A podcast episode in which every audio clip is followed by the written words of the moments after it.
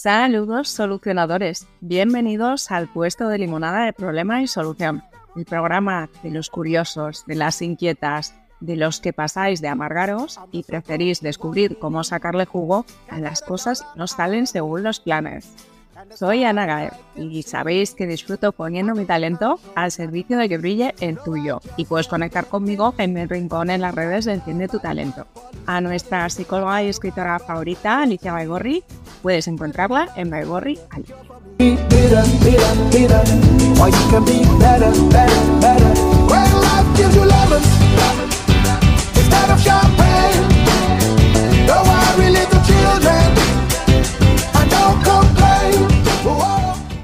Quizá pienses que eres una única persona, pero lo normal es que cada uno de nosotros sea una multitud.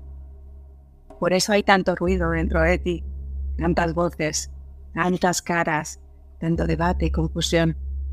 Una parte quiere algo, pero otra está en contra porque quiere algo distinto. Tú te sientes trozos, sin centro. Como un espejo, cada vez que se refleja en ti una vieja idea heredada de afuera, puedes pensar que eso eres tú. Cada vez que aparecen miedos, enfados, tristezas, culpas, puedes creer que eso eres tú. Pero todas esas ideas, emociones y mecanismos vienen y van. Como el espejo, tú permaneces. Permaneces como el testigo, el observador. Y cuanto más observes todos esos fragmentos y partes en conflicto, algo ocurrirá.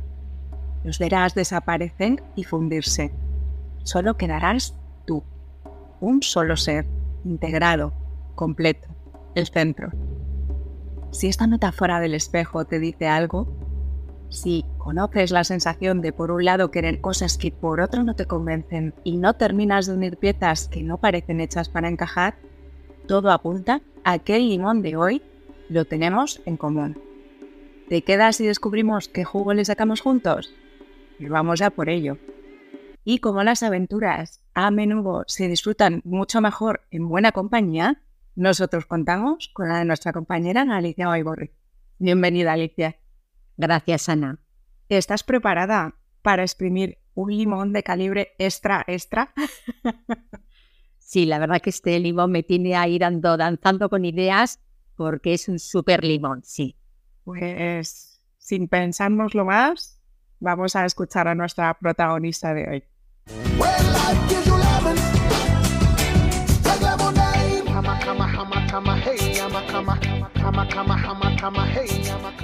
Mónica Pinedo, abogada coach de resolución de conflictos y directora de Jurismedia. Mi reto es conectar la parte espiritual con la parte material sin olvidar los placeres de la vida mundana.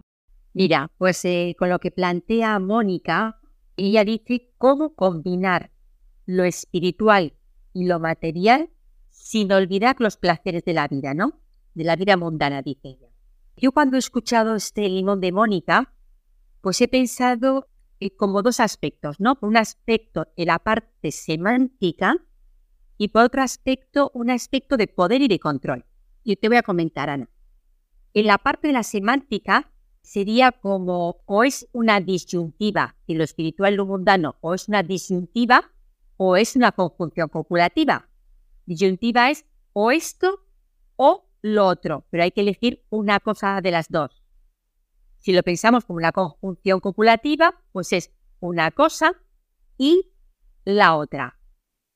Y aunque es un término semántico, tiene su trasfondo, mucho trasfondo, y yo en ese trasfondo, a ver qué opinas, veo eh, un tema de poder, fíjate, de poder y de control. ¿En qué sentido?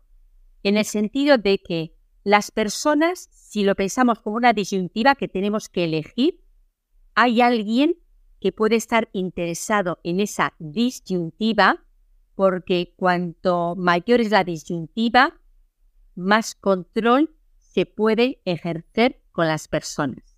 En el sentido de que la disyuntiva implica, para mí, desde mi punto de vista, implica menor desarrollo personal si tengo que elegir entre lo espiritual o lo mundano, quiere decir que va a haber personas muy espirituales que se van a, encargar de ese mundo espiritual y lo van a hacer suyo, se lo van a apropiar Y va a haber otras personas que van a vivir como en un mundo muy mundano. Eso a alguien beneficia, porque eh, es, ejercer el control de unas personas hacia otras. Las personas que han perdido ese control, su nivel de desarrollo personal implícitamente tiene que ser menor. A menor desarrollo personal, mayor control pueden ejercer ciertas personas o colectivos o ideas incluso. En el otro bando, si fuera una conjunción copulativa, yo puedo ser una persona espiritual y además disfrutar de los placeres de la vida, implica que esa persona tiene un mayor desarrollo personal, por lo tanto implícitamente hay un menor control que pueden ejercer colectivos, personas hacia mí, y por lo tanto yo voy, tengo como persona mayor pensamiento crítico, tengo una mayor capacidad de elección y tengo un mayor nivel de conciencia. Por lo tanto, ahí me ha surgido como, fíjate, el limón es uno, pero me ha surgido luego un montón de limones y un montón de, de preguntas, porque qué importante conocer en qué medida puede ser una elección el una cosa u otra, o si podemos elegir una cosa y la otra. ¿Cómo lo ves, Ana? Brutal, Alicia, me ha encantado. me has dejado que igual, no sé, se me abren a mí también muchas preguntas y muchos limones. Completamente alineada con lo que propones, hay unos autores que a esta disyuntiva de que tienes que decir entre Málaga y Malagón, la única salida sensata, como tú dices, es ser creativos y decir, tiene que haber una tercera vía. Porque no me valen ni, ni Málaga ni Malagón entonces voy a encontrar yo mi propio camino. Porque como tú dices, cuando nos conformamos con eso, con que alguien te diga entre qué tienes que elegir y no, estamos perdiendo la libertad.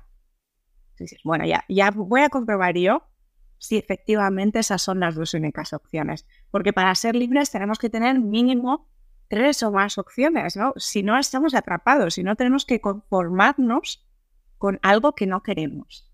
Entonces, completamente alineada con eso, me ha llamado además mucho la atención esto que, que, tú lo asociabas a, que si yo no puedo desplegar todo mi potencial, me convierto en una persona mucho más manipulable, mucho más mm, sujeta a que otros hagan de mí, me controlen y al final que yo no elija lo que quiero elegir, sino que alguien me va llevando por el camino que le interesa que yo vaya.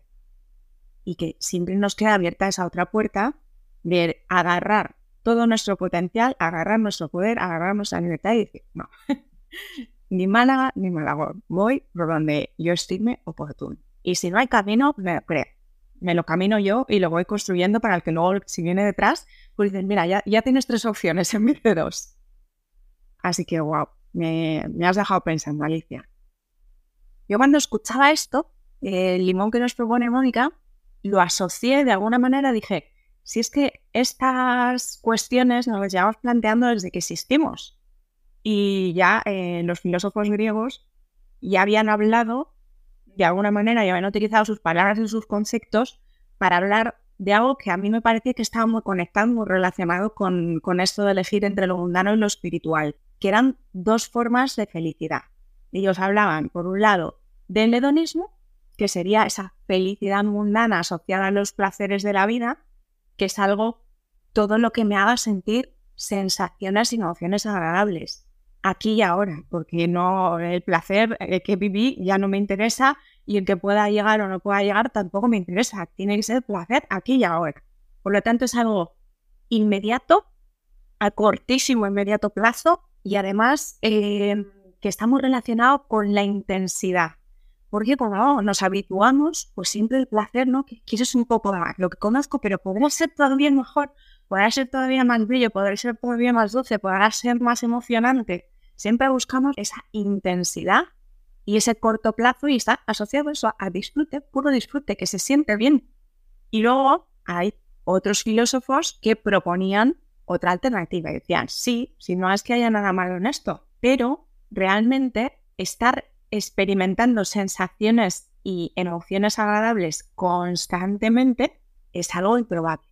Y además tenemos ese reto de que como nos habituamos, cada vez vamos en busca de algo nuevo, algo distinto, algo más fuerte, algo más intenso, porque esto ya me lo conozco y ya he perdido ya el glamour y el encanto que tenía. Entonces ellos hablaban de algo que está relacionado con, cuando tú muchas veces hablas de Maslow, está más relacionado con esa parte de la autorrealización, de la trascendencia, de encontrar una felicidad en el sentido de satisfacción con la vida, con que puede que ahora mismo yo estoy en un atasco y eso no es agradable. Estar escuchando los ruidos, el estrés, la gente con enfado y con emociones desagradables, o puede resultar que pues, haya perdido mi trabajo o que le haya pasado algo en familiar o que me hayan dado una noticia que no sea agradable.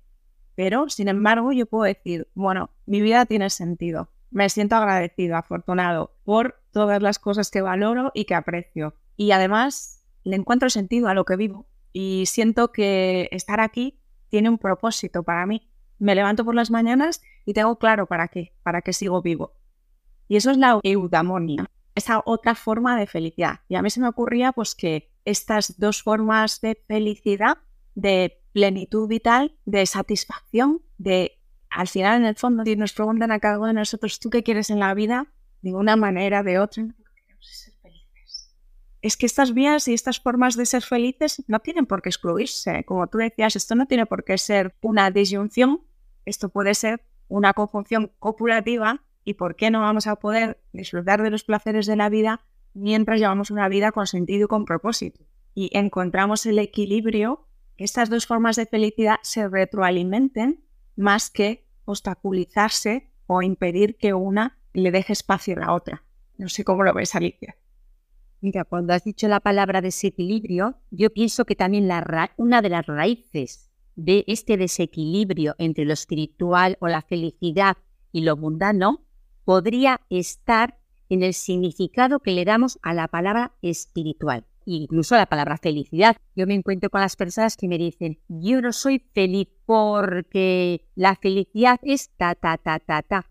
Y yo les digo, ¿y por qué la felicidad es ta, ta, ta? Como decía Aristóteles, todos vamos en busca de la felicidad, pero cada uno conoce su propia felicidad y no tiene nada que ver con la felicidad que te ponen en la televisión o la felicidad que te ponen eh, en los anuncios, en el marketing, no tiene nada que ver.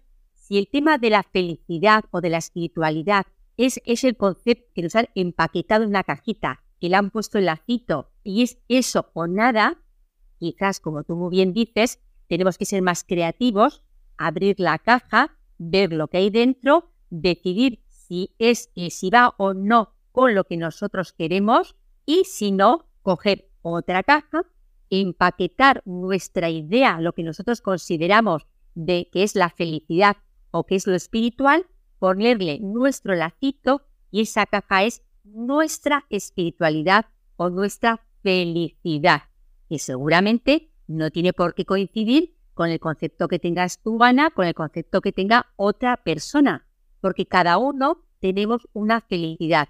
Cuando estás con una persona y llegas eh, a conocerla y te das cuenta en esta conversación sobre la felicidad, qué es para ella la felicidad y le pone otras palabras y se da cuenta que ese, esa otra cosa para ella es la felicidad, llega a la cuenta de que tiene felicidad pero no coincidía con etiqueta de felicidad que seguramente cuando enciendes la televisión o cuando ves eh, cosas ¿no? Eh, de marketing principalmente eh, lo asocian, ¿verdad? Porque o aquí se asocia con si tú, claro, si tienes un Renault, no, pues no eres muy feliz. Hombre, si tienes un Porsche, seguramente tu, tu nivel de felicidad es más elevado. Claro, si compramos ese concepto de felicidad, pues la cajita es la que es. Si alejamos ese concepto de felicidad y para ti felicidad o espiritualidad es serenidad, tener valores de honestidad, de responsabilidad, amabilidad, hablarte bien. Estas cosas que son cotidianas, si a eso tú le pones tu etiqueta de persona espiritual o de felicidad, ya has llegado donde querías llegar. Por lo tanto, el camino no está tan lejos porque muchas veces, la mayoría de las veces, la meta está más cerca de lo que creemos. Claro, es fundamental, fundamental, Alicia, y esto yo te lo he escuchado además hablar otras veces, que si tú te compras la cajita estándar que le venden a todos y no te la personalizas, pues tú vas diciendo, a ver, check, check, check, check, check, y tú te vas dando cuenta de que cumplo este requisito y cumplo este otro y esto ya lo hice y esto ya lo viví y no soy feliz y no me siento bien y no me siento en equilibrio y no estoy satisfecho con la vida. Claro, es que es normal, es que la talla única no le sienta bien a todo el mundo. Te lo tienes que personalizar, que tienes que pararte a elegir y a definir a qué le das valor tú en la vida y eso que a lo mejor, aunque sean cosas que todos repetimos, ¿qué significado tiene para ti? Porque a lo mejor hablamos de amor y, cada uno habla de una cosa completamente diferente. Hablamos de espiritualidad y podemos hablar de cosas muy distintas. Entonces es fundamental que cuando estamos hablando de ¿es posible conectar con esas dos dimensiones de la vida y disfrutarlas completamente? Hay que renunciar, ¿no? Pues bueno, primero, ¿qué, metes tú en cada una de esas dos burbujas, de esas dos esferas, para luego ver si, mm, oye, que, las tengo disponibles las dos y no hay que renunciar a nada? Se me ocurría también, cuando estamos en este tema de las disyuntivas y estamos siempre desde ese enfoque que de alguna manera entiendo que no podemos evitarlo. Hay ciertas cosas que parece que, bueno, pues que nuestros mm, cerebros buscan identificar patrones que se repiten, que tendemos a pensar de manera lineal y nos cuestan mucho algunos conceptos que podemos medio vislumbrar de manera abstracta, pero que después realmente no llegamos a imaginarnos ¿Cómo sería el infinito? ¿Cómo sería algo que no tiene principio? ¿Cómo sería algo que no tiene final? Entonces, una de las cosas que hacemos es como si fuéramos en estéreo o no, vemos el mundo en forma de interruptor, en, forma de polos opuestos. La cara de la moneda que es, eh, o está de cruz o está de cara, pero parece que tiene que estar de un lado o del otro, que vemos un extremo o el otro. Y esta manera de entender el mundo muchas veces nos lleva a esa disyuntiva de tener que conformar con algo que no te apetece para nada, porque algo en ti se revela y dice, tiene que haber otra solución, esto no me convence. Y claro que existe esa solución y es, deja de imaginarte que esto es un interruptor, imagínate una regleta, pero no una regleta de estas que están así puestas en horizontal, sino un círculo. Entonces, cuando tú te imaginas que es un círculo y que tú te puedes situar tu selector punto de ese círculo, que además es una regleta con una sensibilidad maravillosa, la puedes colocar ahí, ajustar en cualquier punto. Oye, la vida es otra cosa, porque tú ya no tienes que decir encendido, apagado y no tenemos más fuste y más cintura que eso. No, tú ya puedes decir, oh, elijo el punto de equilibrio. Y eso yo lo llamo ponte en el canto de la moneda. Y entonces tú te das cuenta de que la moneda es una solo y que no te tienes que quedar con la cara espiritual o la cara terrenal y. Tú, la moneda es tuya, entera, completa, disfrútala. Yo voy por ahí por integrar. Estamos hablando de deseos, inquietudes, dimensiones que son todas partes de nosotros mismos, de nuestro ser. Es que no sé, son cosas muy tontas. Tú dirías, ¿tengo que elegir entre comer y beber agua hidratarme? No, hombre, no. Pues tú necesitas las dos cosas para que tu cuerpo funcione bien. Pues tampoco tienes que elegir entre cubrir tus necesidades materiales y tus aspiraciones y necesidades conectadas con la autorrealización. Ocúpate de todas tus necesidades, ocúpate de todas tus dimensiones. Entonces, para mí es integración, síntesis, une tus piezas. Y además, que esto yo también creo que lo he compartido muchas veces, es las piezas no hay una única manera correcta de colocarlas. No es que es, digas, esto es un puzzle de esos que aquí casa, no, es que tú puedes juntar las piezas como te dé la gana. En cuenta que creas, tú dices, es como cuando cocinas y tengo en la nevera cinco ingredientes, vale. ¿Qué cosa rica me hago yo con estos cinco ingredientes? Y si tuviera siete, pues con siete. Interesante. Yo creo que a todas, eh, todas y cada una de las personas que estamos eh, aquí y que nos van a escuchar luego, tenemos que plantearnos primero la decisión de queremos, como tú dices, integrar o queremos vivir disociados. Es una lección para personas que quieran vivir disociados porque saquen sus ventajas. Bien, si queremos integrar, yo cuando me planteo si me quiero integrar conmigo misma, ¿no? La, mi parte de luz, mi parte de sombra, tengo que descartar de, la imagen de lo espiritual es pues un gurú en la montaña más alta de la India con los dedos así haciendo lo descarto, ¿por qué? Porque ni yo voy a ir a la India ni tengo intención de, de, no, no tengo intención. Donde estemos, en el momento en que estemos, eh, con, con la vida que tengamos, ¿qué es para mí o cómo puedo integrar la espiritualidad? Igual la espiritualidad es, para mí, en este momento, ese pequeño momento que me dedico para hacer un poquito de ejercicio, que me dedico para, para hacer algo para mí, porque también mi cuerpo es mi templo. Tengo que cuidarme también.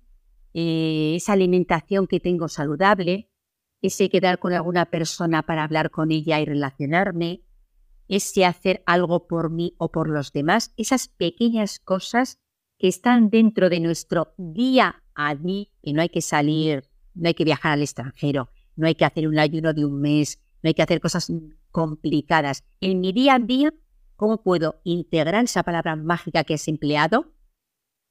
Lo espiritual con disfrutar, con disfrutar de lo que tengas a la mano, de una conversación, de un silencio, que también se disfruta de los silencios, de un baño en el mar, de pasear por el campo, eh, como si te estar sentada en el sofá, pero disfruta conscientemente de eso que tienes y a la vez siente esa conexión contigo misma y que eso que estás haciendo te llena. siempre mi apuesta sería de lo más simple a lo más complicado, siempre buscando la simplicidad, porque yo creo que esta eh, integración va de hacer cosas simples. Y para mí la, lo espiritual puede ser eh, ser coherente en el día de hoy o cuidarme. ¿Por qué no? Un momento de silencio que tengo conmigo misma, una respiración que hago consciente para estar más tranquila. Si eso es lo espiritual, fíjate, fíjate lo espirituales que podemos ser todas las personas en cada momento y a la vez disfrutar con conciencia de que tenemos lo que tenemos. Yo mi limonada de hoy me voy a llevar esta frase tuya. Disfruta conscientemente de lo que hay. Di con algo leyendo anoche que dije, es esto, es esto. Eh, que era, da igual lo que hagas. Da exactamente igual, no importa el qué. Lo que importa es el estado de conciencia desde el que lo haces. Y efectivamente, cuando tú estás abierto y receptivo a lo que hay y te olvidas de los planes que tenías, de las expectativas que tenías, de lo que quieres tú que pase tal, siempre estamos peleados con lo que hay. Tendría que ser otra cosa, no nos viene bien, no encaja en el plan. Cuando tú te dejas de pelear con lo que hay, lo aceptas, es más, un paso más allá. Lo vives conscientemente en ese estado de me dejo de pelear con ello, estoy en paz con ello, es que ya si lo puedes disfrutar, ahí ya sí que se da la integración. Si tú puedes disfrutar con presencia de lo que estás viviendo a cada momento de tu vida, no hace falta ni que te plantees lo que es en espiritual o no. Si tú consigues eso, ya vas a encontrar tus propios caminos y ya te va a llegar todo lo que necesitas que te llegue. Y aparte, eh, el complemento perfecto de esa presencia, de esa conciencia y ese disfrute en el momento es la armonía, el que, mm, el que todo sea eso, encontrando el, equilibrio y, entre todas las partes, entre todas las necesidades, entre todos los actores, es, armonía, es está bien todo como está, porque todo tiene su función. Para mí muchas veces cuando em, me planteo esta dimensión espiritual es simplemente eso que dentro de cada uno de nosotros es como una llamada. deja de mirarte el ombligo y date cuenta de que tú eres parte de algo más allá de esta frontera muchas veces entendemos que es nuestra piel. Cuando tú empiezas a darte cuenta que tú puedes ser parte de mucho más y te conectas con todo eso de lo que tú te sientes parte, para mí eso es lo que tiene que ver ¿no? con hacer un camino relacionado con esta dimensión espiritual. yo soy parte de algo más soy parte de una familia, soy parte de un grupo de, no sé, de un coro, de una empresa, soy parte de una sociedad, soy parte de, no sé, de tantos proyectos, de esta misión, de esta asociación, de lo que tú quieras. Pero yo soy parte de, todos somos parte de una gran familia que se llama humanidad. Y, además compartimos con una familia todavía más grande el planeta en el que estamos. Y, y es por ahí, es yo como parte de este todo me puedo sentir que tengo un espacio que es propio, que si no lo ocupo se queda vacío, me van a echar de menos, que esto es como una gran orquesta, como muchas veces cuando se hacen estos conciertos improvisados eh, con tambores y que tú vas escuchando el ritmo que han puesto otros y dices, ¿dónde quiero entrar yo y qué quiero tocar? Pero que esté en sintonía y en armonía con eso que está sonando y con lo que yo me integro y de lo que yo soy parte. Entonces, integración por dentro para poder luego integrarme con lo de afuera. Y por ahí, por ahí, es, nos complicamos un montón, pero yo creo que nos complicamos desde una parte de nosotras que no le viene bien, como tú decías, ¿no? Como dices, ah, puede haber intereses ahí fuera que no les viene bien eso que tú elijas conscientemente. Pues hay una parte de nosotros que a lo mejor tampoco le viene bien que nosotros lo veamos sencillo, como tú dices, y que le encanta complicarse la vida. Mira, y ahora me estaba surgiendo la, idea de si puede ser relativamente fácil asociar la espiritualidad con, el, con las situaciones de equilibrio. Ahora imagínate, imagínate lo que puede ser disfrutar de esa espiritualidad en desequilibrio, porque la vida también es desequilibrio. Claro, porque es muy fácil cuando todo viene de, ¿no? de frente, viene todo viene buen viento, pues es muy fácil sonreír cuando todo viene bien, de, derechas.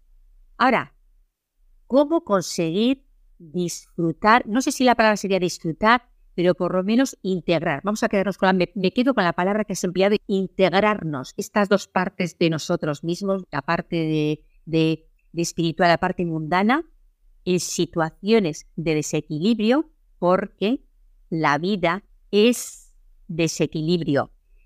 Y claro, para ello tendríamos que entender que el desequilibrio es una de las fases de la homeostasis, que es el equilibrio. Es decir, que todo, todo ser que se equilibra, primeramente se desequilibra. Es un proceso, no es, no es una, una meta fija, sino que en el proceso del equilibrio hay desequilibrios. Y en esos desequilibrios encontrar la espiritualidad, pues eso yo creo que ya es, vamos, para un nivel de conciencia muy elevado y realmente posible. Pues mira, sí, nos vamos a quedar con esa idea, porque al final si intentamos ver, volvemos a esos extremos, por un lado el equilibrio y por otro el desequilibrio, y los dejamos que se curven para crear ese círculo, nos damos cuenta de que están conectados y que forman parte del mismo proceso, como tú decías, es el mismo círculo, es en el que nosotros podemos elegir el punto.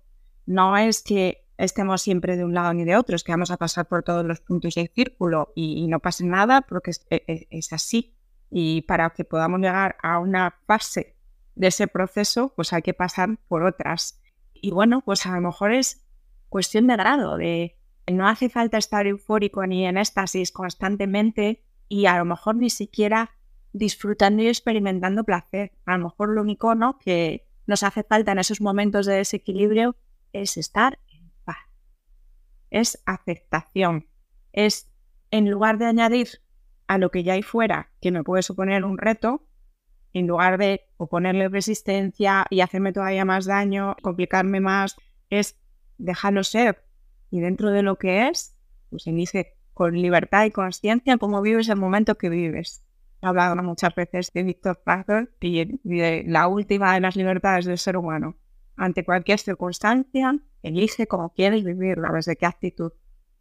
Y se nos ha ido el tiempo. Podríamos hablar de primero de limón durante mucho, mucho más. Pues agradecer a Alicia, que yo me llevo mucha limonada hoy, muchas gracias. Agradecer a Mónica, que ha querido ser protagonista y que nos ha regalado este limón. Y agradeceros a todos los solucionadores, a ti que estás ahí y recordarte que queremos que seas más protagonista que nunca. Así que estate pendiente de nuestras cuestas de Instagram de Baigo Realicia y de Enciende tu Talento, porque estamos exprimiendo además de limones sorpresas, regalos y si quieres, pues puede ser para ti. Así que ya sabes que puedes amargarte, puedes ser mejor, viviter o vivete.